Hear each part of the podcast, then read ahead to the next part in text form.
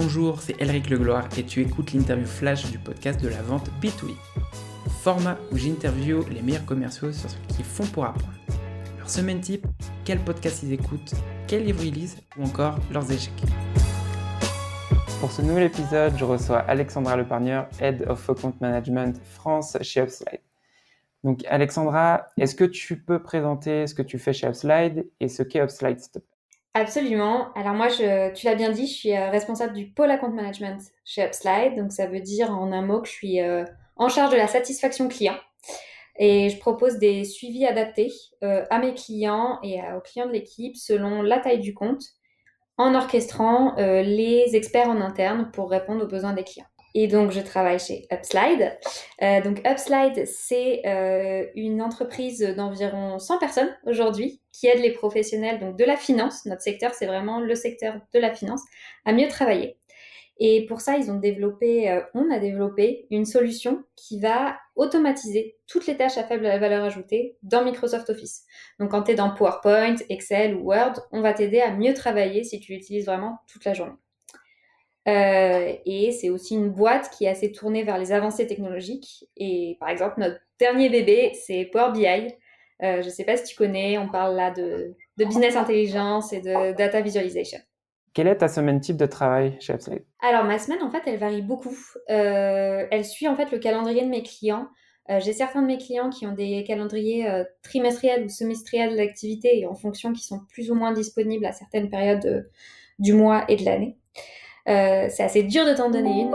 En revanche, ce que je peux te dire, c'est que ma semaine, elle s'articule autour de cinq piliers. Donc globalement, le premier, ça va être tous mes collègues rendez-vous clients. Là, je vais checker leur satisfaction, leurs besoins, leurs questions. Ensuite, je vais faire donc ce qui s'appelle de l'orchestration interne, c'est-à-dire que pour leur répondre, je vais mobiliser euh, les équipes qui tournent euh, euh, autour de la solution Upslide. Donc ça va être soit le produit, soit des consultants qu'on a chez nous, ou même euh, des, designers pour répondre vraiment à tous les besoins du client. En troisième pilier, bah, c'est la stratégie d'expansion. Donc moi, mon rôle euh, consiste à, avoir plus au sein d'un même compte et du renouvellement. Donc là, on va éviter le churn des équipes.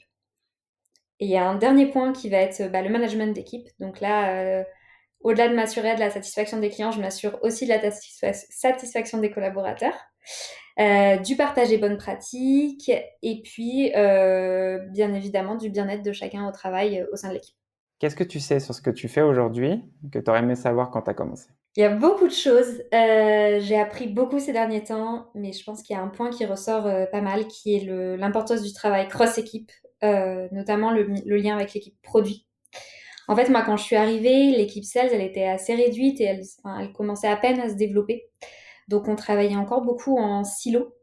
Et il m'a fallu énormément de temps pour comprendre qu'en fait, répondre à des besoins du client, c'est répondre à des besoins qui sont globaux et qui nécessitent de travailler bah, main dans la main au quotidien avec les autres équipes plutôt, que de manière euh, ad hoc sur certains projets.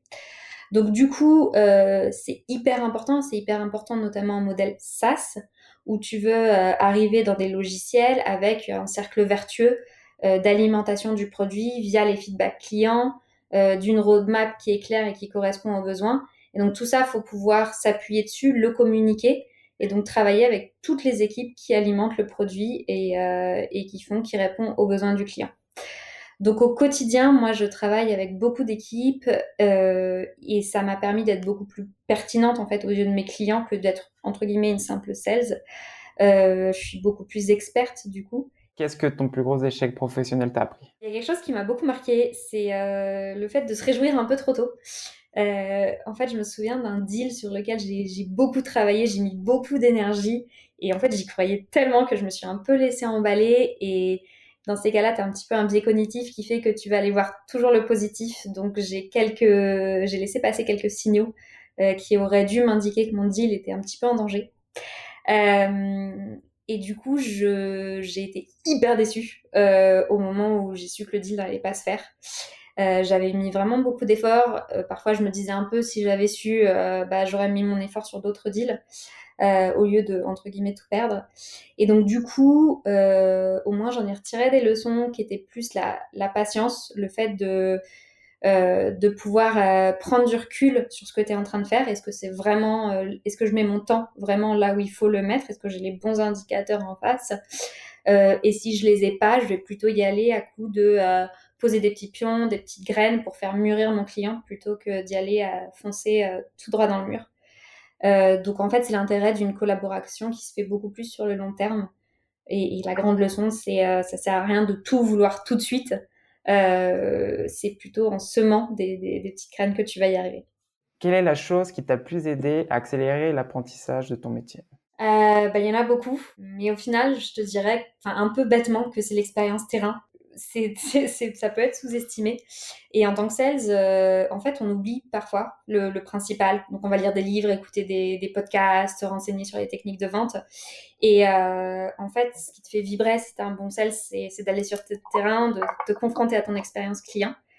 Et, tu as beau lire tout ce que tu veux, c'est quand tu te retrouveras dans une salle avec 10, euh, 20 personnes en face de toi, même deux, mais décisionnaires, que vraiment tu apprendras.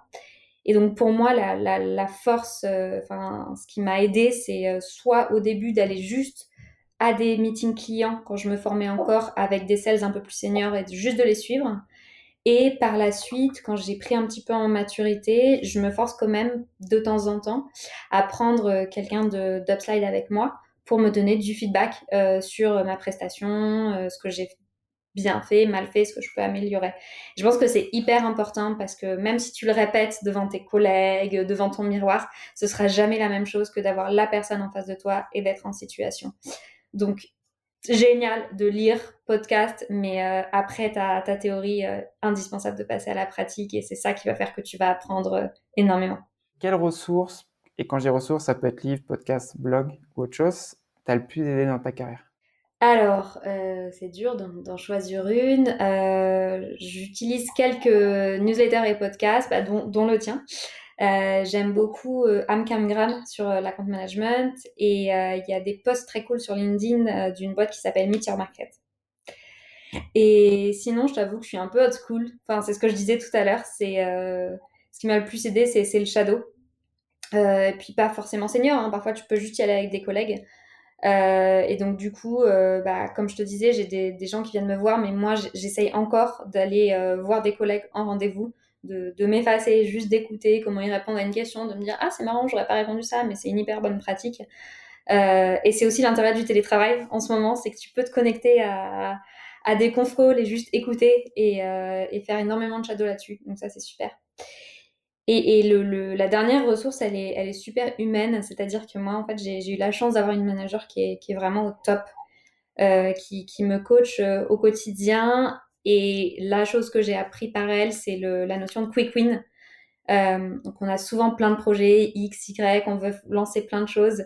Et même si c'est des projets qui sont très bien, mais ça peut mobiliser beaucoup de ressources et beaucoup de temps, elle m'a toujours poussé à me dire ok tu vas le faire mais en attendant qu'est-ce que tu peux faire pour vite mettre quelque chose en place qui va résoudre la situation dans l'intermédiaire qui sera quand même bien même si ce sera pas le must du must.